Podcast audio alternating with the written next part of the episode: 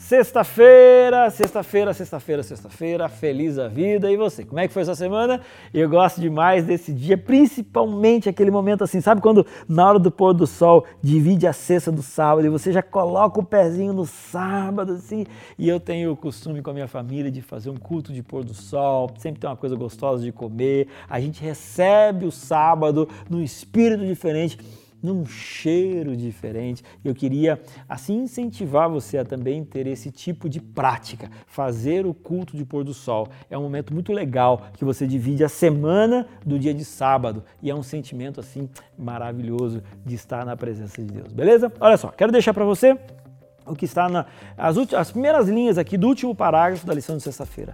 Os que estão empenhados mais ativamente em realizar com fidelidade e comprometimento sua obra de ganhar pessoas para Jesus Cristo são os mais desenvolvidos em espiritualidade e devoção. Aí o garotão de 18 anos vira para mim e fala assim: Pastor, eu tô caindo direto em pecado. A menina de 19 anos fala assim: Pastor, como é que eu posso vencer minha, as minhas naturezas carnais? Tá aí, gente, não tem outra forma. A gente precisa orar, a gente precisa ler a palavra, mas a gente também precisa testemunhar do Senhor. Porque quando eu falo para o outro sobre Deus, eu me apego mais a Deus. A gente já falou isso várias vezes. É que assim, o povo o tempo inteiro está buscando, querendo, desejando encontrar um atalho para a vida espiritual. E a gente precisa entender que este é o caminho, que esta é a forma que o Senhor Jesus Cristo está chamando você. E aí eu percebo que nesse trimestre tem muita gente que caminhou nesse entendimento.